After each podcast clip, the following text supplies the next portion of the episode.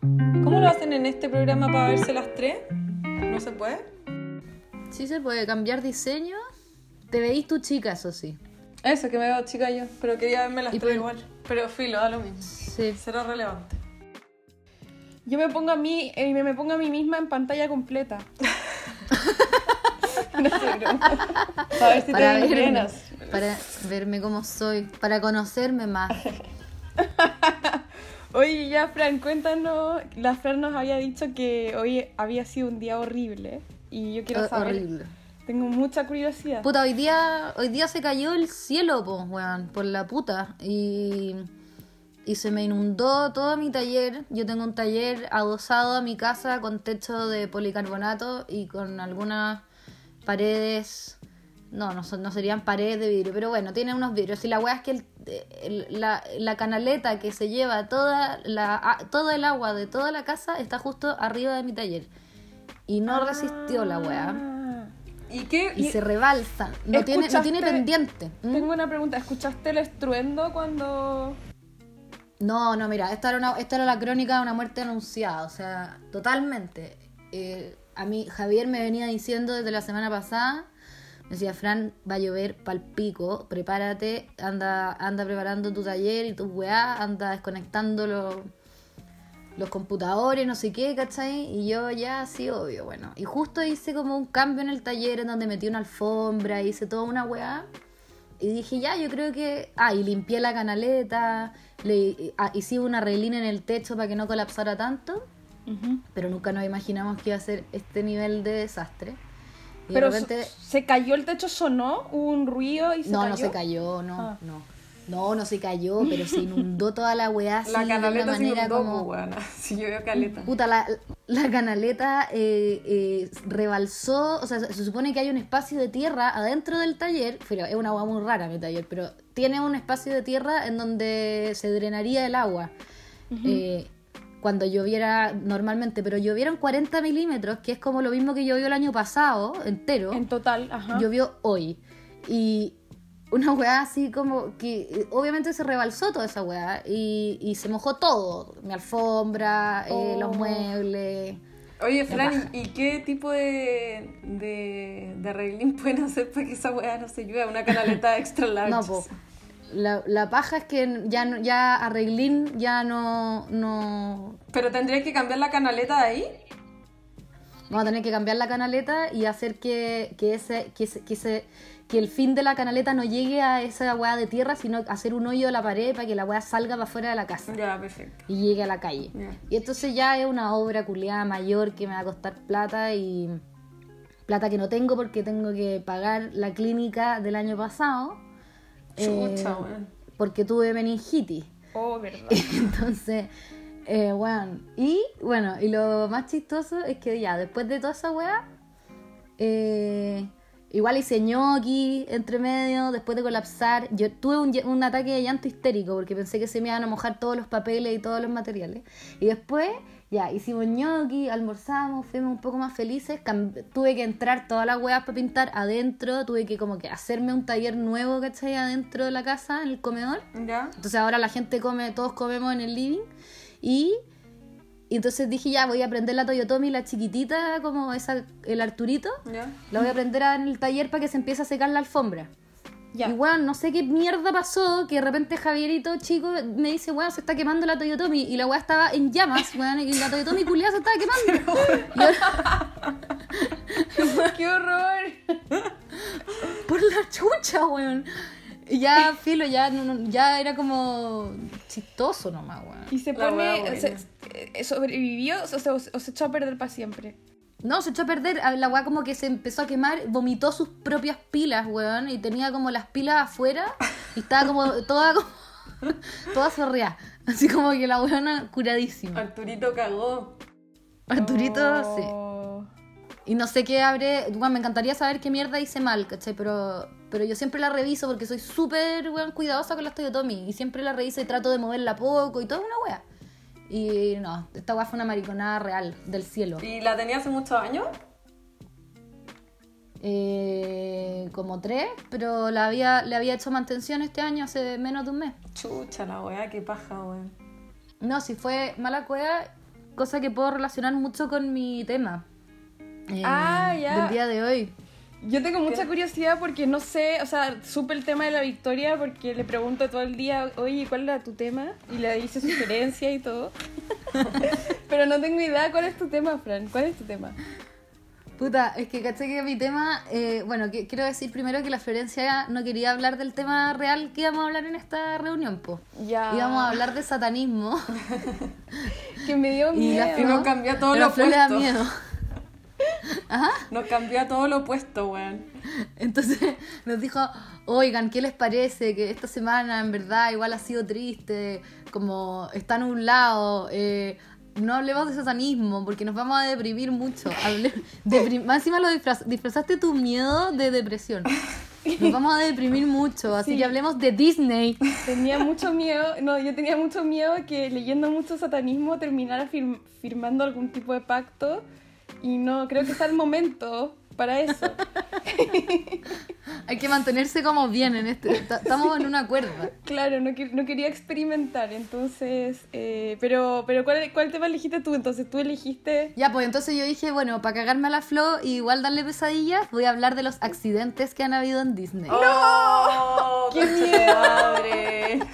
Ya cuenta, cuenta, ya al tiro cuenta. Hay unos que son palo yo. No, pero eh, mira, los que leí caleta y no me acuerdo de tantos, pero voy a decir los que más me marcaron.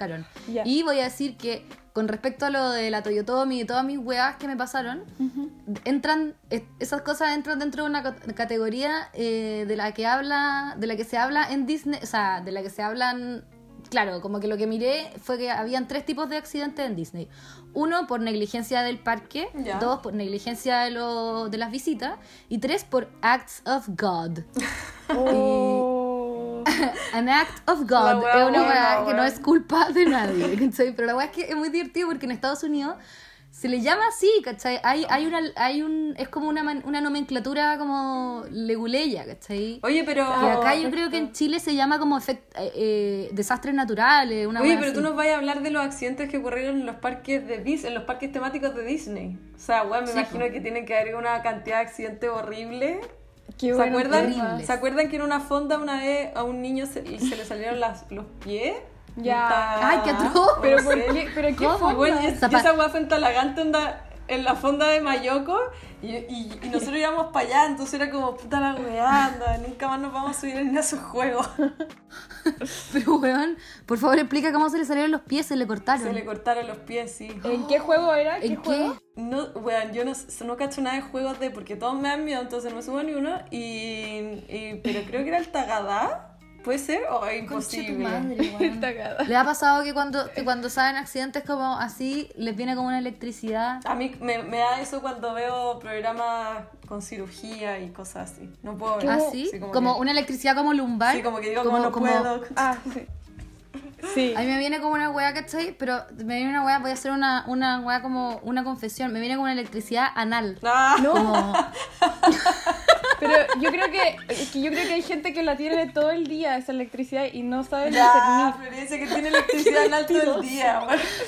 Hay gente que es muy eléctrica. me ¿no? viene como una tensión como que se llama. Entonces una vez lo comenté, ¿cachai?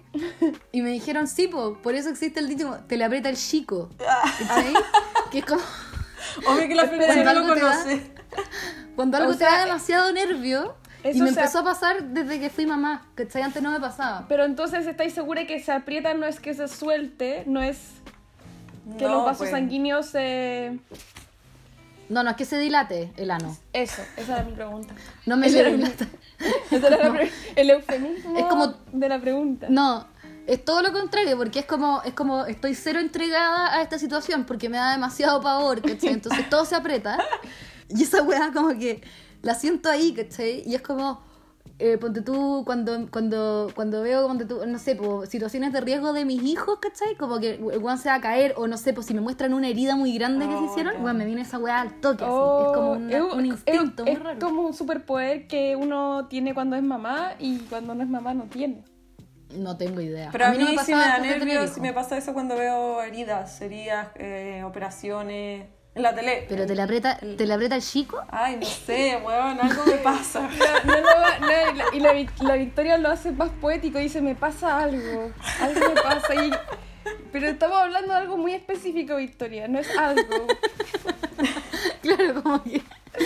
Juégatela, o sea, o te la jugáis o no, ¿cachai? No sé, es que no. ¿Eres mira, parte del club o no? En el me voy a poner a eh, examinar el futuro qué me pasa, pero creo que algo más como, no sé, como que. Ah, no sé. Tal vez más como de la, de la columna. Sí, puede ser, como. Voy a, voy a analizarlo igual y ahí les cuento. Bueno, Oigan, eh, eso que te quería preguntar, entonces, yo pensé cuando dijiste accidentes, pensé que iba a hablar de los mensajes subliminales en las películas. Yo pensé que, Es que hablar de, la- divertido, porque- onda, los- de los accidentes que han pasado a la gente que hace las películas, así como... Es que ustedes hablaron, o sea, claro, pro- pro- propusiste el tema Disney y yo inmediatamente, para mí Disney es el parque temático, como que no Ah. es la productora de películas Pa' ni mí Walt es- Disney. O sea, para ti Disney es- Disney es Disneyland. Para mí Disney es Walt. Para mí Disney es el señor Walt Disney. Ah, mira, qué, Oh. qué cosa más chistosa. Oh. Que chanta Bueno, la flor porque de la... eligió ese tema y dice como, para mí Disney es Walt, Wow. mi amigo. Ya, pero yo El quiero escuchar los accidentes, accidentes. Bueno, mira, de los que me acuerdo que me parecieron muy impactantes, hay uno de una eh, de, mm, de un niño de nueve, es, es, es terrible, en realidad no tiene nada de chistoso. Hay otros que son, no, en verdad no hay ninguno chistoso, todos son puras tragedias. Pero bueno, hay un niño de nueve años que muere eh, atropellado eh, por uno de los bucecitos de, de como esos bucecitos que te trasladan desde el estacionamiento hasta el parque, porque el estacionamiento es como un estadio entero. Eh, ya, bueno, ese es súper fome y es terrible. Pero oye, Eh, pero y ¿y cómo? otro- Yo no entiendo, No. esos bucecitos no son como súper indefensos con un carrito de Su- gol. Súper, in- sí, pero es que este niño estaba como, el niño también estaba muy indefenso andando en Ah. bicicleta y no estaba mirando y el, y bueno. La verdad es que lo, o sea, lo, lo, lo increíble es que todas las familias de todas estas personas que se han accidentado, muchas tratan de demandar de vuelta a, dis- al parque y hay algunas que ganan y otras que no, obviamente, pero hay unos que son muy frescos, pues, weón, ¿cachai? Como algunos que en verdad van con, van, no sé, pues, weón, con marcapaso y se suben a la Raptor, ¿cachai? Y se mueren ahí. No. Y es como, puta la weá. Y después demando a Disney por 15 mil millones de dólares. Oye, yo, No, quiero, yo, quiero, yo quiero eso, quiero cuando yo tenga marcapasos que me lleven a Raptor. y ustedes haces tú. demanden, ustedes háganse cargo de esa demanda. Y- pero vaya a estar muerta, no vaya, no sí, vaya a pero no es, vaya a es mi regalo, es mi regalo de despedida a ustedes. Es la herencia de la Florencia. Esa es tu herencia, qué buena. Niños, llévenme a Disney. Endeúdense para llevarme a Disney, porque No, después porque una la inversión platita. Yo creo que la platita. terminaría pasándolo Mm. muy bien en los juegos, no me moriría y todo el mundo me resentiría. Claro. Después tendría que pagar en cuota el puto viaje. Claro. Y ahí, Eh, dale nomás Bueno, con- el otro, el otro que me, que me impactó fue un niño que estaba en una, en una, mm, en un juego de, de los Piratas del Caribe, que yo no me he subido. Yo he ido una vez nomás, o sea, dos veces, pero una vez de adulta a Disney y no me subo a nada porque todo me da miedo. Pero estos de Piratas del Caribe no tengo idea cómo es. Pero la cosa es que el niño iba con las manos afuera y se cortó la punta de los dedos Oh. anular y el del medio. Oh. ¿Cómo? El niño tenía 12 años. Ah. Concha su madre. Imagínate el resto de ese viaje en la montaña rusa con menos dos dedos.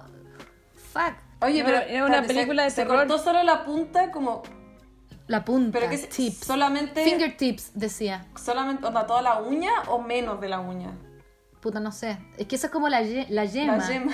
No, lo que uno se, Se le corta. cortó la yema. la yema del huevo, ya. Se cortó la yema.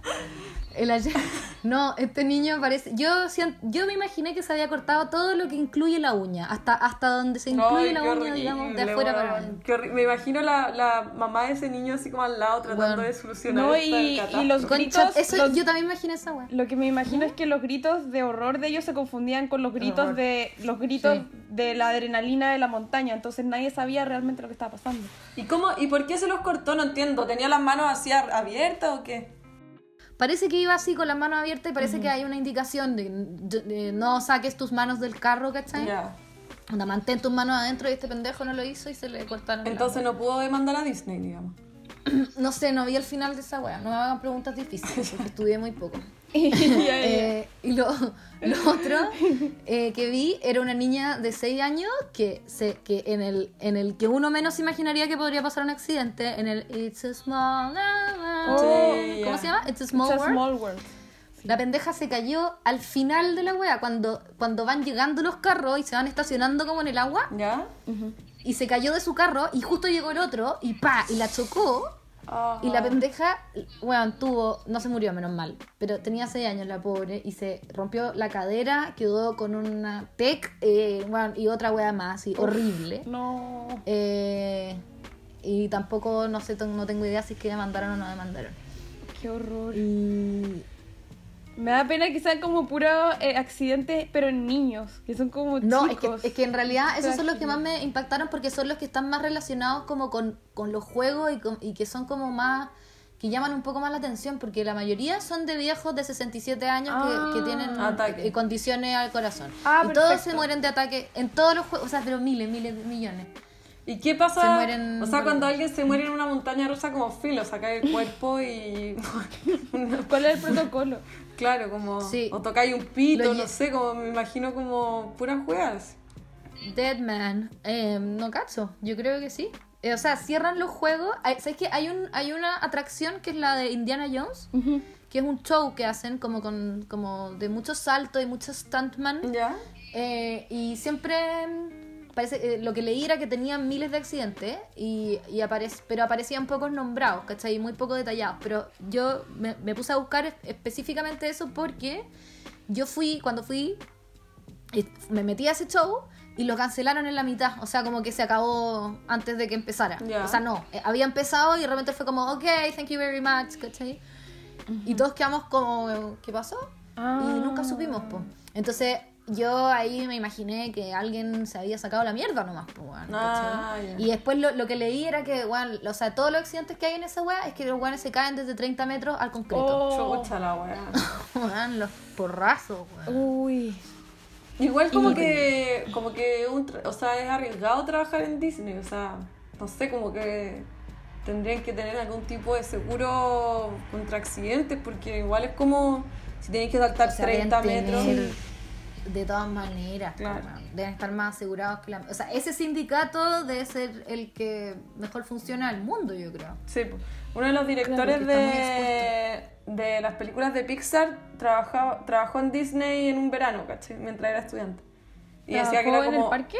Sí, en el parque. O sea, obvio que no hay un sindicato de, de trabajadores de Disney, ¿o- ¿o no? no, ¿O yo sí? creo que no, sé, en porque como que es raro los ¿De sindicatos Estados en? Estados Unidos.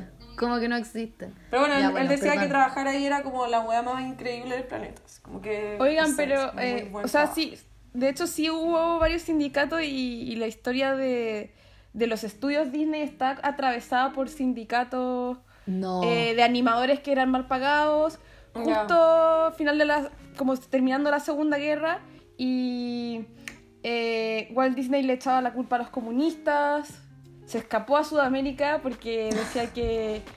eh, o sea, se escapó, pero él decía que era un viaje más para conocer nuevas culturas y vino a Chile. Y en realidad era un viaje de propaganda para alinear eh, los países de Sudamérica con Estados Unidos. Ya. Mm. Oye, Y y espérate, eh, todo esto cuando, o sea, ya después de la Segunda Guerra Mundial, pero Sí. eh, Disney, ¿cuándo se fundó? O sea, fue como, es una, eh, es un estudio de animación hecho en el periodo entre guerras. Y cuando un poco después de la Primera Guerra, Claro, entonces. claro, después de la Primera Guerra. Sí, después de la primera. Eh, cuando Disney vino a Chile, lo recibieron con una rata en una jaula que tenía No. una cinta, decía una cinta coqueta, y le dijeron que era la, la novia de Mickey Mouse, que le pasaron esta jaula. Oye, pero esto es como el collage que le dieron a Miguel Bosé. Sí, la cagó la ¿Qué, qué, qué Una- collage le dieron a Miguel Bosé? Por No, no? ¿cachai? El... No, no sé, ¿cuál, cuál? Y en el Festival de Viña como que le querían hacer un regalo a Miguel Bosé la última vez que vino y alguien le preparó un collage y que el collage era demasiado ordinario como hecho en pre-kinder, así como... ¿Quién hizo esta valla? Como, como, ay, gracias, bacán. muy feo. Por favor, búscalo. Es como a nivel. Es, es muy, es muy penca. Sí, demasiado, como una cartulina, un cartón piedra, como ni siquiera técnicas digitales, era como, ¿qué? ¿Cuánto pagarían por ese collage? Oye, espérate. Eh, Flo, es que entonces reciben a Disney con esta ratita, con una Sí. cintita coqueta y dicen que es la novia de, De Mickey. Mickey, sí. Pero ya, y no existía Minnie. Sí existía, no sé. ¿Y por qué no le dijeron esta es la Minnie? Es como un amante de mi, Mickey que no es Minnie. Como para la para Porque su no, familia, efectivamente algo muy chileno. Porque, porque si una rata no es tu familia. No era. Minnie, no era Minnie, era, era chilena, po. Era la... Esta es la novia chilena. Era sí, cuando viene para acá tiene esta novia. de Chile. Mira Oye. Mickey, a player. Fran, tengo una pregunta. ¿Y tenéis más accidentes o, o No, no? no, hay más. chao, se acabó mi Se tiempo. acabaron los accidentes. Sacaron la acción. Ay, bueno, em, o sea, ya entonces yo les puedo hablar un poco de Walt. Eso. me- ya. Bueno, hablando de accidente, como lo- es tan grande como a nivel macro lo que Walt Disney creó, que evidentemente pasó a llevar a muchas personas. Eso es como súper curioso, o sea, siempre es inevitable, así como es parecido a lo que hablábamos en el capítulo pasado de las Kardashian, que Mm. crea un universo y eh, con un arrojo tan grande que es como un maremoto, o sea, Sí, eh, es impactante y, y se lleva mucho en el camino. Eh, Claro. Pero a mí no, yo todavía no, no termino de entender cómo es posible que Walt hizo lo que hiciera, porque tiene, tiene tres innovaciones, es como más como parecido a lo que pasa con Picasso, que tiene muchos movimientos artísticos eh, distintos en, en una trayectoria de vida. Claro, acá decían, es muy raro que una persona sea bueno, eh, o sea, ya es excepcional que una persona sea excelente en una cosa y, y sea reconocido por una cosa. El, el problema es que Walt Disney era excelente en muchas y hizo muchas. ¿cachai? Ay, ¿en em, serio? ¿Qué cosa? O sea, bueno, de partida también, o sea- él hizo... ¿Qué cosa? Que yo también escuché que, claro, que decían que Walt Disney era como un weón que todo lo que, o sea, siempre quería ir por más, entonces todas tenían muchas ideas y siempre todo lo que hacía lo quería hacer como de la mejor forma co- posible, ¿cachai? Sí, Entonces al sí. parecer tenía como mucha energía e ímpetu por, por construir, weón. Claro, muy raro. O sea, de- bueno, de partida, eh, no sé, lo, lo que, lo que es extraño es que él parte queriendo, era dibuj- como que dibujaba un poco y, y se quiere meter al mundo de las animaciones. Y lo- una de las primeras innovaciones que hace es eh, hacer caricaturas, pero con una técnica nueva que sea animación caricaturesca, tipo, que quiere decir que, que da risa, que le da risa al público, pero que tenía música. Entonces inventan la técnica del Mickey Mousing, no sé si lo conocen. Mickey Mousing. Que lo primero que hace es, eh, existe una animación de base y en base a esa animación los músicos van poniendo eh, notas musicales eh, y distintos instrumentos, pero basado en los movimientos de los personajes. Entonces, por ejemplo, Valgordo hizo la, la tuba. De claro, Ah, entonces... perfecto. Ah, y tiene eso que lo ver inventó con- Disney. Sí, tiene que ver con la... Wow. Como el movimiento de los personajes asociado Sí. a la música. Oye, tengo Bueno, una pregunta. más que el ¿qué- movimiento, el carácter y todo. También- Como Sí. ¿qué veía, ¿qué veía Walt Disney como de especial en la animación como para decidir, ya, quiero tirarme por la animación? Como, ¿cómo, lo, cómo, Eh, o sea, sí. ¿Cómo se le ocurrió a esta weá de hacer algo nuevo y que eso además fuera lucrativo, ¿cachai?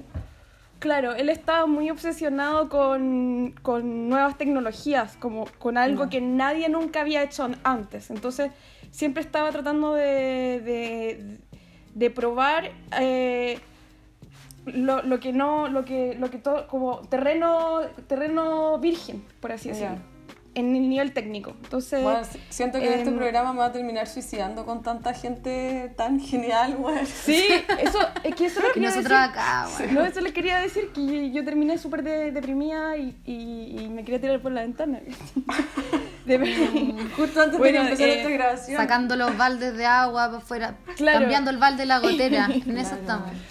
Bueno, y, y- y Walt Disney fue el primero en hacer una, una película que fuera largometraje de animación y que él decía que no fuera caricatura, sino que tuviera eh, otro efecto sobre el público, que es que la gente, él quería que la gente llorara con la película. O sea, ya hemos hecho reír a la gente, ahora vamos a hacer una película larga, la vamos a hacer llorar. Y eso era Blancanieves. Ah, ya yo pensé que, yo pensé que era Dumbo. No, no era Dumbo, Dumbo es después. Esas son la- las grandes cinco películas de, de Disney. A ver si pueden adivinar. Que le dicen The Big Five, que son las películas que ninguna se parece a la otra porque cada una es su como mundo de innovación y, y es como, de, como, de- como sucede con Picasso. Cada una tiene como su propio movimiento en el estilo y no sé si saben cuáles son las grandes, así que como una trivia. Ah, Ya sabemos que son Blancanieves y Y Dumbo. Claro, les quedan tres. Eh, La otra puede ser. Si son tan distintas entre sí. eh, el libro de la selva. ¿Cómo se llama Mm, el no, Fantastic. World? No, Como no. La, ¿Ah? la de Mickey Mouse. La de Mickey Mouse, ¿cómo se llama? Mundo. Fantástico. Fantasía, bien Vito. Fantasía. Quedan dos. Ah, fantasía. Fantasía. Fantasía es muy brígida, es como Sí. lo más volado del planeta. Sí, y quedan dos, quedan dos. Eh, la Bella Durmiente, no Uy. sé si existe. O la No. Cenicienta. Talenta esta parte del podcast. ¿Por Eh, qué? No, ¿por qué? ¿Por las trivias? No, nosotras, porque no adivinamos nunca. Pinocho y. Bambi, Pinocho, Pinocho y Ah, Ah, Bambi. Bambi. Ah, obvio. Oye, estaba a punto de decirlo. Bambi Ya, qué falso. terrible. Bambi. Lo tenía en la punta de la lengua. La tenía, la tenía. Eh, claro, la Blancanieves fue el primer largometraje de Walt Disney y, y, y no sé si ustedes vieron, alguna vez vieron el making, el making of El Rey León o saben cómo funcionan los estudios de Disney. Eh, bueno, el Blancanieves se empezó con la metodología de que Walt Disney llevó al estudio la, animales, actrices y le pidió a los animadores que aprendieran a actuar para poder imitar gestos. Entonces estaba muy obsesionado, decía, estamos haciendo animación, estamos basándonos en, en este cuento de los hermanos Grimm, pero queremos darle algo nuevo a la animación que es realismo para que las personas se puedan identificar y, y en un momento lo- la parte donde ellos sus- ya mm, suspenden su credibilidad que eso se caiga, que dejen de suspender su, su credibilidad y cuando eso se caiga, que se pongan a llorar. Ese era el plan de Walt Disney. Pero eso es la catarsis, pues. Claro. Explicada. Sí, pero, pero es distinto hacer catarsis con personas que con animación. Por eso él trató de. Ah, e- e- esa era la gracia. Estamos Además- usando la animación mezclada con realismo en una historia eh, media. De, de- ¿Cómo se llama? De, de cuento de hadas. ¿Qué iba a decir, Vito? No, que además que Disney en particular, como que él siempre planteaba que las historias no tenían que ser como exclusivamente infantiles, que, sino que tenían como que tener planos como de dramas humanos generales, ¿cachai? Lo hace Claro. de una forma mucho más como... eh, Sí. Oye, cheesy, pero- Flo, ¿y tú que tú que, que, que te, o sea, que te veo como eh, interesada en el tema Disney como eh, de la persona de Disney? ¿Qué opináis de ponte tú toda la, la de toda esta weá de, de los mensajes ocultos y toda esta cosa que se le adjudica a Disney de haber sido como un weón que metía cosas en sus películas? Mm, mensajes subliminales, no sé qué creéis que e- ese tipo de discurso es como de youtuber ahueonado o es medio respetable en cierto Es que no, sentido? no, no, no me metí en ese tema específicamente, pero sí entiendo que, que hubo un momento que, di- que Disney no tenía, los- el estudio Disney no tenía financiamiento suficiente y se financió por el gobierno y querían hacer propaganda con las películas. Entonces yo no sé si por ahí, eh, no estamos Ah. hablando de los típicos mensajes que, que- que uno ve, pero no sé si por ahí habrían habido algunos mensajes eh, asociados a la agenda política y también Mm. eh, había más de mil personas trabajando animadores y eran muy obsesivos con el detalle. Como te digo, cuando se hizo el Rey León también en, el estudio fueron a ver leones reales para, para imitar sus gestos. ¿cachai? Entonces Sí, eh, habían actores, eh, animales ahí mismo. Entonces eh, quizás, o sea, es posible que un animador podría haber hecho un, puesto un easter egg por ahí, Mm. ¿cachai? Claro, claro. Entonces yo, Ah, eso es lo que digo, pero no, no lo veo como, como un plan Como algo orquestado tan desde tan arriba. desde arriba ni cagando. Ya. Claro, y además No que igual las películas animadas como que hay 200.000 personas trabajando, entonces si hay un mensaje subliminal como que puede ser, puede ser orquestado como no también, ¿cachai? Claro, Claro. Sí. Y da lo mismo que lo hizo. Fuente de Juna lo hizo.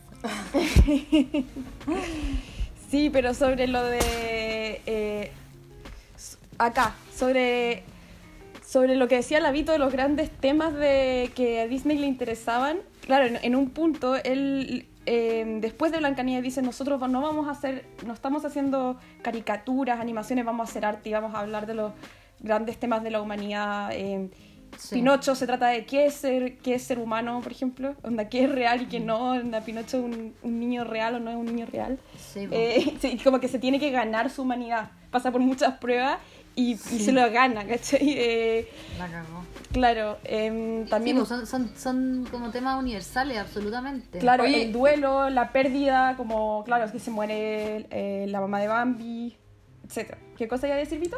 Que creo que Blancanieves y los siete enanitos fue un hit como de venta, entonces Ujú, con sí. esa plata construyeron el estudio y es muy cuático porque el estudio de Disney, no sé si ahora o el, el que está en los 90, tenía como los enanitos eran los pilares y sostenían el techo, ¿cachai? Ah, ya, yo no sabía eso. Muy simbólico. Sí, muy simbólico. Y claro, y en el fondo eh, era divertido igual como, bueno, una vez Blancanieves dice como, no puedo creer que esta weá la haya yo también. así. No, y de hecho se, se demoraba... Se, Yo no, pero... O sea, bueno. es se supone que es buena, pero a mí no me gusta verla. No, a mí tampoco, muy, muy antigua. eh, Y no, y como rara, inquietante. Me cae mal la Sí, además. Ella, la encuentro muy pelotuda. No, y, y se demoraron tres años, eh, había un, se demoraron tres años, estaban sobrepasados con el presupuesto, tenían a muchas personas, como les dije, eh, a los actores contratados y todo, y, y habían rumores en Hollywood de que este iba a ser la, la caída del imperio Disney, eh, Blancanieves. ¿sí? Ah, Y, Ah, y cuando mm, y cuando va al estreno Walt Disney y lo y Blancanieves se muere por primera vez antes de resucitar y los enanos la están velando, las personas se pusieron a llorar en el cine y ahí él supo que, claro, que él había logrado gatillar la emoción que se había como propuesto a sí mismo gatillar. Qué Em, gringo todo esto. Sí, demasiado. So, so gringo. Oye, tengo una ¿Y pregunta. ¿Los gringos son ¿Y, expertos? y gua- qué hay de cierto que se congeló Walt Disney? O, o también es un rumor como. No, de hecho, el hijo, hay un paper, ju- justo estaba viendo eso, que hay, que estaba mirando en Wikipedia la bibliografía y aparecía un paper donde el hijo dice eh, esto de que, de que mi padre se quería congelar a sí mismo es un rumor y una estupidez y eso. Pero, oiga, les quería dar un ejemplo para que entiendan la velocidad glacial con la que se hizo Blancanieves. Para hacer un close-up era trabajo de un día de todos los animadores. Ahí están los animadores principales y los que hacen las transiciones, que son diferentes. Y después están los correctores. Eh, era un día entero y decían que era como construir relojes, o sea, estaban trabajando completamente con relojería. Y después, Fantasía, la película era, queremos hacer, en vez de darle realismo a la animación, queremos hacer arte como el arte abstracta. Como podemos jugar con animación de manera abstracta y que haya una orquesta y usando la música que ya existe, hacer una animación que imite la sensación de esa música. Y esa es la, Claro. eh, lo de fantasía. Y bueno, ¿para qué decir después que él, claro, inventó esto de los parques temáticos y quería armar este mundo eh, perfecto, que es este como planeta ideal eh, en, en el parque. Oye, Y bueno, no y mm, después de que Walt Disney se murió, ¿quedó el hijo a cargo del estudio? Es que yo me quedé con él, no me Ya, fui donde no, el hijo, no en su Oye, historia. espérate, ¿y la, ¿y la idea de los parques fue de Walt Disney o, o fue como más inversionista externo? 100% de Walt, porque Ah. él esta, había tenido eh, hijos y iba a jugar con ellos y le parecía que no había suficiente experiencias inmersivas en el espacio para jugar con los hijos y que además incluyeran a los adultos. Entonces llevó las mismas premisas, que son como 15 premisas de lo que sucedía en las películas de Disney, a los parques. Entonces, que tenía que haber una historia, que tenía que haber atención al detalle, que las transiciones tenían que ser suaves, que hubiera, no sé, po- eh, no sé si cacháis eso, perspectiva forzada, que es que unos- un pasillo se ve más largo de lo que se ve, como ilusiones ópticas para generar Ya. impresión en las personas cinética, lo más importante que hubiera movimiento. Y claro, Walt Disney fue el primero en crear, o sea, en- con sus ingenieros que le decían Imagineering, como de ingenieros de la imaginación, fue el primero en hacer estos animatronics que suenan, que son como robots, pero son robots porque no hacen nada como automatizado, sino que simplemente se mueven y cantan y dan una, una sensación de compañía humana, pero hecho con juguetes. Oye, es demasiado impactante en realidad este weón. Es como, han cachado que lo típico, la frase de Harold Bloom que dice que Shakespeare inventó la humanidad. Claro. Es como que Disney inventó la infancia, weón. Sí, es muy extraño, sí, o sea, y- Eh, La, la infancia eh, como contemporánea y occidental, al menos, ¿cachai? Eh, Es muy es, cuático muy, porque... es muy raro separar a un niño de lo que es Disney. O, o sea, uno. Es como que él supo captar qué era lo que le gustaban esos 15 esas premisas que tú dijiste. En el fondo, uno podría, quizás podría incluirlas dentro como de un tratado de psicología de, de cómo funciona la mente de un niño, de qué es lo que le parece atractivo, ¿cachai? Como que el weón tuvo una, ca- una capacidad como. em, eh, ¿Cómo se llama? Puta, de, de captar cómo funcionaba la cabeza de un niño, weón. Claro. Muy heavy. Claro, Sí, igual, igual yo creo que también como que el, el secreto de eso es que no es solamente de un niño, sino como que es un drama transversal, pero sí me parece muy inteligente la forma en que lo bajaron a convertirlo que fuera de niño, ¿cachai? Porque Ah, sí, evidentemente sí. la Flor puede decir, bueno, Pinocho se trata de este drama que es universal, pero la historia, cómo, cómo se cuenta la historia, eh, es muy infantil y hace que no se le escape para que los niños la puedan entender y agarrar de cierta Claro. forma. ¿cachai? Pero él habrá, él, él, él habrá como partido todo su, todo lo que partió pensando como en, en quiero hacer algo para los niños o quiero hacer algo, quiero hablar de temas universales y lo voy a hacer para niños porque es lo que me sale. La animación en, la, en, los, en los años 20 no eran para niños, eran urbanas, violentas, eran creadas por hombres mayores que Walt Disney y tenían que ver con como era una mezcla entre es como decir artes mediales ahora, como eh, tecnología de vanguardia con creatividad eh, Ya. y no claro no, no partía por, lo- por el hecho infantil por así decirlo. Ah. Creo que incluso lo hacerlo un poco menos eh, urbano y violento fue una marca de Walt Disney, de él mismo. A mí me interesa ver cómo se cruza con Pixar, porque yo no llegué a esa parte y tengo mucha curiosidad cuando se crea Pixar, cómo se cruzan los... ¿Y tú vas a hablar de eso, Victoria? Sí, yo voy a hablar de Pixar y Pixar tiene una historia bien entretenida porque es como, como la conjunción entre ciencia y animación eh, y arte, digamos, por decirlo así.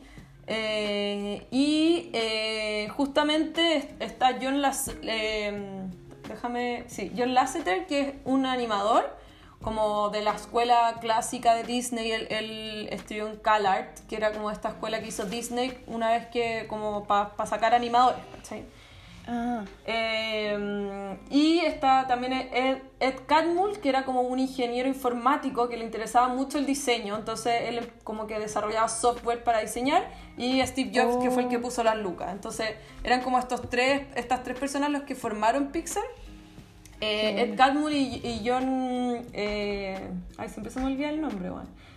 Eh, bueno, y John, que no sé cuál es el apellido, se me olvidó, eh, trabajaban en el estudio de George Lucas. Y ahí como que se les dio mucho espacio. Y John Lasser... Las, ay, ¿cómo se llama el weón? o sea, Pixar nace como una especie de spin-off del estudio de George Lucas. Sí, ¿por qué? Porque Oh. como que a George Lucas le pasaba que no podía como generar alguna escena, eh, por ejemplo en Star Trek como una escena donde el planeta empieza como a colapsar. No el planeta Pero en Star el Wars, planeta. ¿o no? En Star ¿Cómo? Wars, porque en Star Wars, creo. No, era, o sea, la que yo vi era en Star Trek, la mostraban y Ah, era como una ya. escena donde la cámara va como va atravesando todo el planeta, hace como un traveling súper rápido y decía con, con cámara, donde yo no tenía ni una posibilidad de generar esta escena, entonces lo tuvimos que hacer animar. Y entonces le interesaba mucho que hubieran animadores. Y te- se trajo a John Lasseter, que él tiene una historia, él es como un genio de... es demasiado creativo y es un genio el weón. Y este gallo también como había empezado la animación en Disney trabajando, y eh, propuso hacer como animaciones con fondos computacionales, ¿cachai? Y presentó un proyecto que era una, como un cortometraje de una tostadora. Y sus cortos eran súper entretenidos, como era un- una lámpara que se tomaba una botella de gin y hacía explotar a todas las otras lámparas. Era como súper creativo su, su cabeza. Y, y nada, pues este gallo eh, lo echaron de Disney cuando presentó este proyecto porque era una amenaza como para el viejo oficio de los animadores, ¿cachai? Como animadores a mano, ¿cachai? Eh, y nada, él dice que todos sus sueños se vinieron abajo y estuvo tres años súper deprimido por, porque había perdido su Oh. trabajo en Disney, ¿cachai? Pero qué guay más rara. Qué, Oigan, qué y- poco sí, Disney eso. Sí, es que. Qué fascista Disney. Sí. Sí, es que Disney, él tenía una visión, decían todo el rato, él estaba obsesionado con su visión, pero solo suya, no era una visión compartida. Y la idea era arrastrar a toda la mayor cantidad, y las personas eran vehículos de su visión, por eso les pagaba mal, eh, se quedaban horas extra, dormían poquísimo y eso. Pero un dato curioso que, que todo esto de objetos inanimados que cantan y bailan es eh, muy de invento de Disney de los primeros cortos que él hizo, que era hacer que los árboles cantaran Claro. y todo esto. Sí. Y John Lasseter como que él amaba Disney, porque tú estudiaba en CalArt, estudió en CalArt, que era esta escuela de Disney, y además en los veranos trabajaba en los parques temáticos, onda, conocía muy bien todo el entorno, era como súper obsesivo con la wea. y, y bueno, y fun- fundaron Pixar y Pixar tenía muchos problemas de financiamiento. eh, durante cinco años Steve Jobs perdió un millón de dólares por año. Eh, Oh. Trataban de hacer comerciales, pero igual como era súper caro hacer animaciones eh, eh, por computador, hasta que eh, se asocian con Disney y, y hacen Toy Story, y ahí en el fondo Disney fue el que hace todo como el marketing y el, como el, ¿cómo se dice? Como cuando venden las películas. Eh, ¿Filo? bueno, ¿La filo. producción? Y, Ah, ¿O no? y La bendición, la bendición, la distribución, eso. la venta. Ya, pues la cuestión es que llegan a... Y, y había un presidente en Disney en esa época que les dice como, no, a mí me carga, onda, lo que quiero hacer es que, que tenía una palabra que decía que, que la película sea súper edge, ¿ya? Que era como que, que fuera como con tono adulto, que fuera como, como medio Ya, edgy, edgy. irónico y como muy así. punta. Y la primera película que llevaron y que le presentaron, la primera versión de Toy Story era onda nefasta, era como Woody era un weón insoportable, que se reía de todos los otros juguetes y súper matado todo. Y, y perdieron el proyecto y les cancelaron y dijeron, no, no vamos a sacar esta película. Y ahí como que en desesperación se unieron todos y dijeron, ya, vamos a hacer la película como nosotros queremos y la sacaron en dos semanas, eh, nueva, rearmada, y la presentaron y ahí pasó la prueba, ¿cachai? Pero... Qué buena. Claro, y bueno, y después, ponte tú, de la camada de Pixar, bueno, ahí empezó como el éxito, pero, pero siempre se tenía súper claro que, que, por ejemplo, cuando hicieron la primera película que les fue súper bien y que ellos ganaron súper poca plata porque toda la taja se lo llevó Disney, ¿cachai? Ponte tú el merchandising y todo eso fue todo Disney. Eh, después vino, eh, ¿cómo se llama? Vida de bichos, Bugs Life, ¿cómo se llama? Bichos en Sí. español. Ah, ya, bichos, sí. en castellano bichos. solo bichos. Claro, Bichos, que también le fue súper bien, y ahí como que ya se, se- como se sentaron a la mesa con Disney a negociar mejores tratos para ellos, para sus trabajadores. eh, y ahí dijeron como, era muy entretenido porque al principio trabajaban todos en una oficina y John Lasseter tenía como un colchón abajo de su escritorio y dormía ahí y se levantaba y volvía a animar, ¿cachai? Ya, la weá, ¿en serio? Era súper precario, mostraban como una foto del colchón. Sí, mostró una foto del colchón y decía, este bueno estaba loco, si no se iba, ¿cachai? Pero él, estaban haciendo algo que nadie estaba haciendo en esa época, que era eh, animar con computadores, ¿cachai? Y, Oh, ya, ya. ¿cómo se llama? Y, y nada, les resultó, y al primero, como a las primeras dos películas que le soltaron la mano, porque John Lasseter ya trabajaba así como 24-7, fue con Buscando a Nemo y con Monster Inc. que ahí probaron otros directores, ¿cachai? Y les fue súper bien y ahí como que ya, por ejemplo, cuando se produce la venta Pixar, o sea, Disney, de Pixar, es súper importante porque lo negociaron tan bien que quedaron los tres con buen, altos cargos dentro de, como de, de Disney Company, ¿cachai?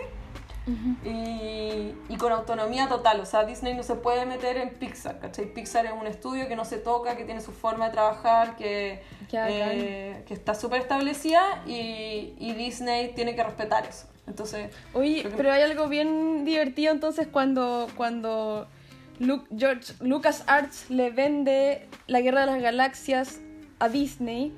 Es como que da una vuelta porque de alguna manera Pixar sale de, de, los, de los estudios Claro. de... O sea, hay como una asociación ahí, hay algo. Claro, era muy O sea, es como que es como que Disney se traga todo al final. Es como Sí, se la cagó, como que Disney es un... una aspiradora gigante nomás. De Y hecho, que, sí, ¿cachai hay que no, ahí eh, cuando el, contaban como el, el, el equipo que habían armado en, el, en la productora de George Lucas y era un equipo muy entretenido porque habían ingenieros, científicos, artistas, arquitectos, y decían como teníamos total libertad y, y éramos como los loquitos que hacíamos puras weas onda estúpidas, onda inservibles, ¿cachai? Pero eso también nos enseñó mucho a cómo dar, cómo avanzar a otras cosas, ¿cachai? Claro. Entretenía. No, eh, a mí me llamó la atención que en este periodo entre- uno siempre como que aprende de este nuevo estilo de trabajo, de como muy creativo de esta oficina tipo Google, donde la gente juega videojuegos, hay arcades, hay mesas de ping-pong.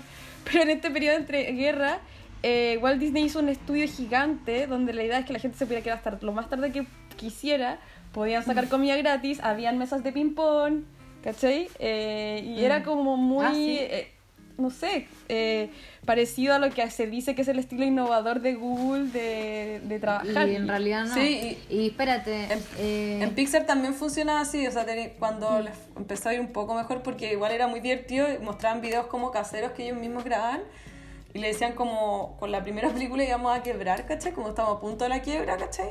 Y de repente les fue la raja en, un, en una película completa animada y los buenos decían como, buena, me voy a quedar tra- a trabajar acá, uh", y, y era súper rasca la oficina y tenían como millones de juegos y jugaban, weá, y no sé, unos, unos, unas weas que yo no entiendo porque, nunca me subiría, nunca me subiría a la onda juegos.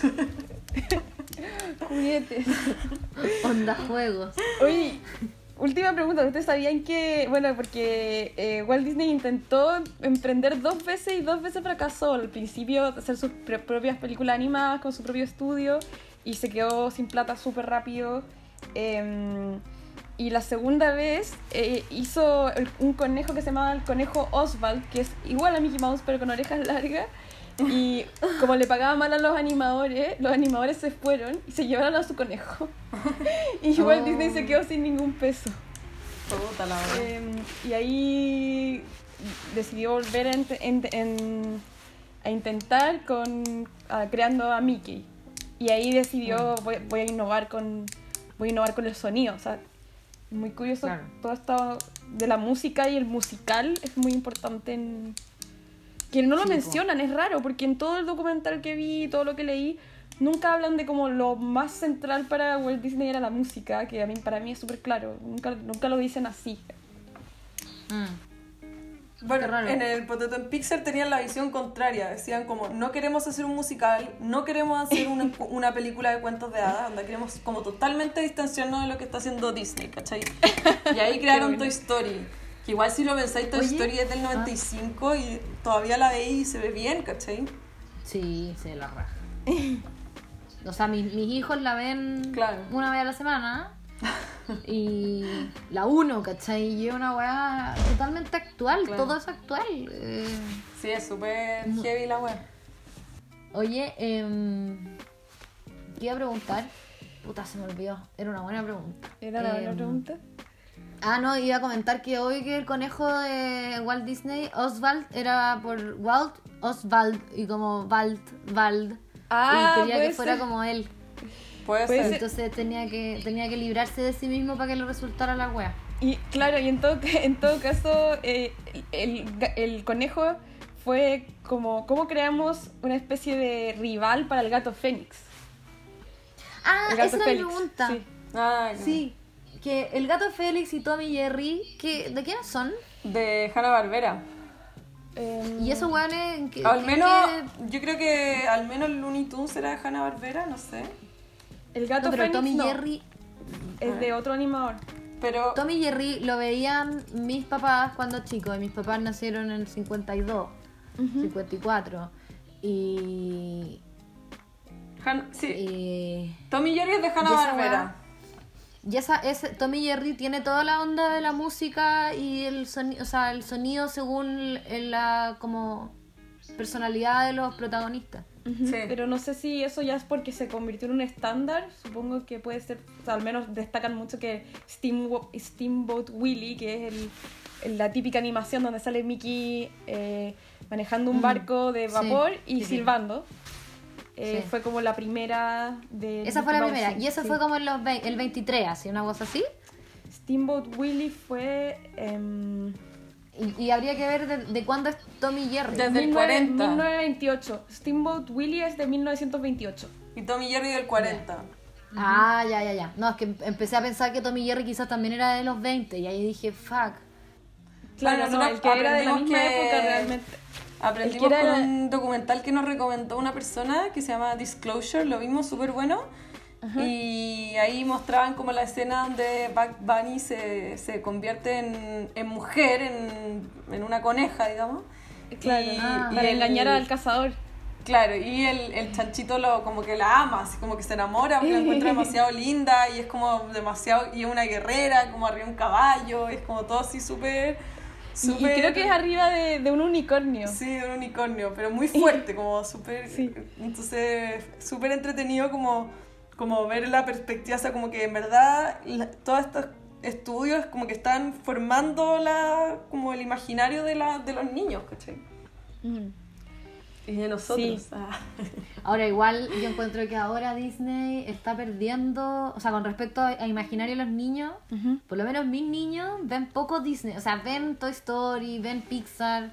eh, Pero, por ejemplo, una- Coco... eh, no es- no- es una película como más ocasional. Sí, la, la han visto y les marca mucho y todo, pero lo que ven a diario como sin parar, ponte tú, es YouTube. Claro. Y, y en YouTube ven YouTubers. Entonces, Ah, esa weá es una cosa nueva que nosotros no tenemos en la cabeza, pues, ¿cachai? Ujú. Y que ellos van a crecer y no sé qué puré les va a hacer en su cerebro ver a estas niñas.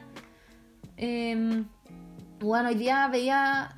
eh, veía a la Julieta ver una weá así como de unas niñas que decían como. eh, eh, desde que estamos youtubers nos va tan bien que ahora hemos ganado mucho dinero y este bueno en el año 2004 pudimos comprarnos nuestra casa nueva y aquí estamos con mi mamá y, la, y es como que eh, de repente tenía unas youtubers culiadas que te hablan como de su éxito y de, Qué su- horrible, y de cómo prosperan y tienen como tres años y es como que supuestamente son como mini colegas, son como que en un mundo de niños que, que, Sí, que es trabajan y se autosostienen haciendo su Sí. mini industria del entretenimiento. Que- pico. Y la Julieta me dice como, me dice una weá imposible, es como, mamá, ¿sabes que se puede hacer un pastel rosa y púrpura gigante del tamaño de mi pieza? Y es como, pero weón, ¿por qué estáis con estos de, sueños, de weón? los colegas. ¿Cachai? Como, esos sueños son de gente que gana 20 millones por, por video, weón. Es como el, weón, el- qué divertido que la Chloe Kardashian estuvo de cumpleaños este fin de semana y mandó a hacer un inflable rosado con su cara, weón. Y es así como que... Oye, ¿por qué les gusta tanto esa weá? El- para el cumpleaños loca. de la hija de Kylie, la misma weá, inflables con su cara. Pero bueno, es tan loca. Yo decía, ¿qué? ¿Qué significa esta weá? Y Más encima es horrible el inflable, no es como una Son Chloe horribles. bonitas. Oigan, Sí, y- y yo tengo una pregunta. ¿qué, ¿Por qué creen que, que Walt tenía tantas visiones y las seguía? Si yo había leído que él era un, un niño en el Midwest con un papá que había fracasado en muchos emprendimientos y habían sido, se habían criado pobres. Y él quería una vida distinta y quería, como dicen, hacerse un nombre para sí mismo. Mm. Em, O sea, una cosa es querer salir de la pobreza y otra cosa es tener súper harto Visiones. ambiciones como de trascendencia y ego, pues, weón, Sí. ¿cachai? Sí. Y yo creo que también Que todo, di- o sea, yo creo que van por distintos creo que, carriles. que algo contextual también, como yo te decía, como él justo vio la animación y trabajó en eso, ¿cachai? Pero igual es apostar a algo que puede no funcionar, ¿cachai? Por diferentes, por diferentes consideraciones, ¿cachai? Entonces, Claro. igual yo pensaba también viendo como toda esta historia de puro genio, onda, bueno, es muy creativo, muy imaginativo, muy seco en lo que hacen, yo decía como, puta, Igual sien- siento que, que no sé, que quizá a mí también me podría pasar la buena Barça, pero, ¿ya? pero me podría pasar, pero no estoy en un contexto adecuado, ¿cachai? No tengo los inputs adecuados, no conozco a las personas adecuadas, así que nunca me va a pasar eso. Me encanta- me- Sí. Puede ser. Pero, Pero no sé, todavía no te descubres. no, weón. ¿Y cómo se llama? Y, busca, y había una, una wea muy bacán que ponte tú buscando a Nemo, eh, que es una película preciosa, así como la historia. Eh, el, el, el creador, el director, usó la- como se inspiró en su hijo, ¿cachai? Como mi hijo le gustaba el mar, hice esta weá, y es una historia padre-hijo, y yo decía como, puta, la raja que te den el espacio, como que estés justo en el lugar y en el espacio para que te digan como ya, crea una historia, ¿cachai? Y pensáis demasiado en esa historia y, y lográis hacer una historia bacán y esa weá resulte, ¿cachai? Y que la gente la vaya a ver, es como, weá, se juntaron los astros y, y saliste beneficiado, ¿cachai? No, yo creo que no es que se junten los astros, yo creo que sacan la concha de su Sí, madre, no, efectivamente Para que sí. la historia tenga sentido. Sí, no, yo, yo no que- estoy diciendo que sean flojos, pero, pero sí puede ser como no, por cosas contextuales, por ejemplo, no sé, po- Mm. puede ser que... O sea, de todas maneras vivir en Estados Unidos ya puede ser un plus como para triunfar, sí que, pero tenéis que ser una mente brillante también, Claro, porque sí. tenéis mucha competencia igual, Sí. pero, lo- pero tenéis un plus que tenéis público. Acá ponte tú no, no, no tenéis ni un público, así una película y no va nadie. Claro, no, sí. es Y, como... y los que van te chaquetean y te dicen que eres un vendido, Claro. ahueonado, cuico, no sé qué, ¿cachai? Entonces, Bueno, claro, y igual Disney hacía cosas que lo obligaban a tratar de, decía, empujaba, bueno, de partida él ponía estándares que las personas sentían que, que si ya habían hecho Blancanieves tenían que hacer algo mejor y si ya habían conmovido y hecho llorar a las personas tenían que entrar en la vanguardia artística con fantasía y entonces, pero él iba también subiendo los estándares haciendo riesgo en su manera de vivir, se compraba casas, ¿sí? Como que se endeudaba Mm. para después tener que trabajar mucho para poder llegar a sus estándares de vida, no al revés. weón, Ya. qué brigio. Hay mucha gente que funciona así. Yo, por ejemplo. Yo te juro que a mí me mueve la necesidad de plata. Eh, Por lo tanto, tú prefieres cuando- gastar primero, eh, por ejemplo, no es que lo prefiera, una es que me, sal- me sale natural. Cuando tengo plata me siento muy bien y me dan ganas No de es que elija, es que no puedo. No, y, y- y después, cuando no tengo, eh, eh, me entra como una wea, una fiebre trabajadora así para el pico. Y, y, se me ocurren mil weas, ¿cachai? Es cuando más creativa me pongo, es cuando menos plata tengo. Claro, pero no hay comprado, por ejemplo, no hay hecho, no, no hay hecho la trampa de ponerte en una situación de precariedad a propósito comprando, por ejemplo, No. un departamento que vas a tener que pagar No, 10 no, no años. tengo- no. Claro, Walt Disney hacía esas cosas, se compraba Claro, es casas, que tengo autos, de- estudios. Mm. Claro. Oye, vamos a la Pero yo creo que si tuviera recomendaciones. ese nivel de plata, haría ese tipo de weas, po. Claro, ¿cachai? igual él, él no la tenía tanto, como que se iba endeudando, iba recuperando, ¿cachai? Mm. Igual que angustia. Que por eso te digo, Angustia. eso es como sí. muy... eh, Yo no me endeudo. Yo encuentro que sí, eso es demasiado azar, ¿cachai? Como es como, weón, te puede ir bien y te puede ir como el hoyo y puedes, weón, sufrir el triple, ¿cachai? Puta, es que la gente yo creo que le va muy bien en términos de plata. Yo creo que es gente que, que tiene una noción Sí. de la plata totalmente distinta, weón, y rara. Como Sí, que creen que la weá no es tan en serio, no sé. Eh, Mm. Como que... Como, Como que, que no se la toman tan en O sea, yo no veía como Steve Jobs tenía una actitud súper como, bueno, vamos a perder esto a largo plazo, un millón de dólares al año. Y decía como, weón, ¿qué? No, sí, como que horrible. no entendía nada, como, no entiendo qué este negocio pésimo que Claro. está haciendo, ¿cachai? Yo yo no sé que si son hueones que tienen un colchón muy grande o son hueones medios, medios como, como, que, como que no tienen la plata tan sacralizada como uno, ¿cachai? O sea, yo tengo la plata, yo no me endeudo ni cagando, ponte tú. O sea, yo, yo me gasto lo que tengo, pero me Claro. gasto todo, ¿cachai? Pero, pero no me Pero endeudo te ni con medio para, peso. Claro, para Porque acelerar le tengo la terror a la mental. deuda, ¿cachai? Sí. Entonces, pero hay hueones que le importa un pico y que como que dicen como la vida es una, chao, después lo recupero, da lo mismo, y que pueden dormir. Yo no, no, no, no sé cómo. O sea, yo conocí a alguien que pensaba así, pero no podía dormir y le dio una úlcera. Ah. Empezó a tener como agujeros en el estómago. eh, Era terrible. Ay, weón, entonces... Ay, qué bueno como- que me digáis eso. Ese es como el peor comerciante del planeta.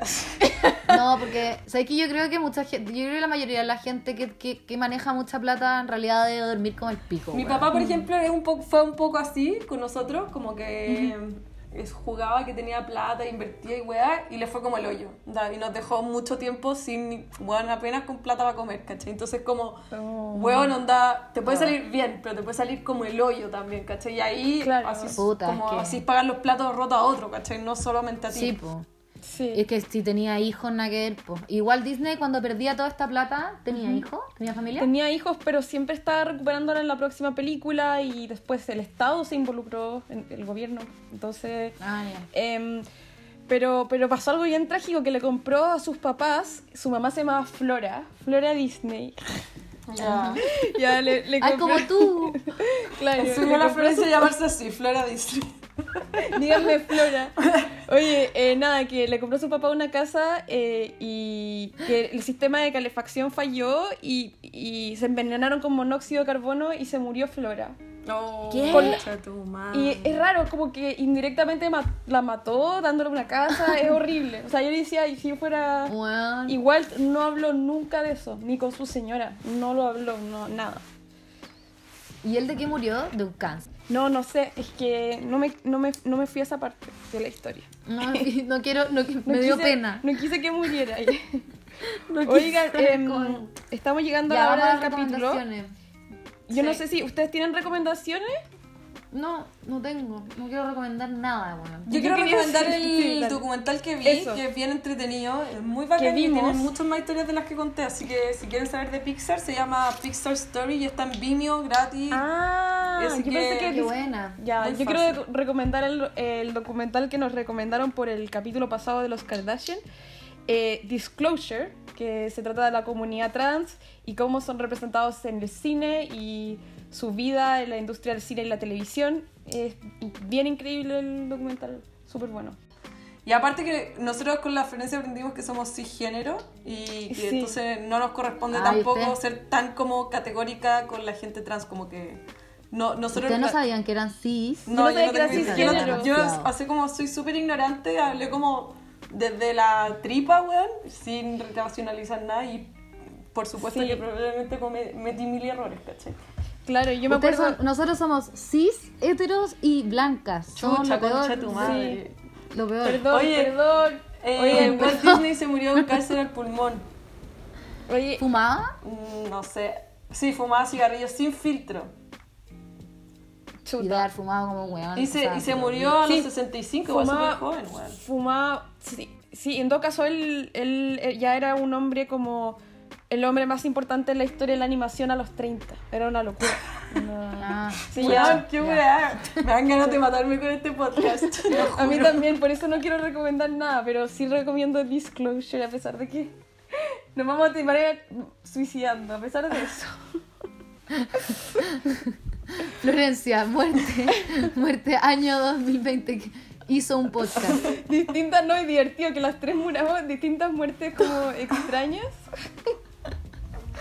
Oh, Ahogada por, por weón, no sé. Ahogada en su propia gotera, weón. oye, ya. Abrió la boca y le cayó la gota adentro de la boca. Entonces, di- di- despidámonos, Fran, tú que hablaste menos, despídete de, de la gente. No, yo no hablé menos, yo hablé mucho al principio. Así, pero bueno, eh, eso ha sido. Hemos, hemos llegado al fin de este capítulo, que ya no sé qué número es, en que hablamos de Disney y todas sus variables. Eh, Ojalá que, no, ojalá que capítulo- no, haya- no lo hayamos hecho como a wow, wow, como... Ay, ¿Qué? Pero co- quiero la versión aguaguada, no entiendo. Como hablando como Mickey. Como que yo decía, puta, es buena idea hacer Disney, pero igual es mala idea, porque es como una guagua, así como, son unas guaguas Disney. No, y Los te- peluches. Me da risa que te imaginas a nosotros hablando con voz de Mickey. No, po, ¿qué, qué- mundo viví?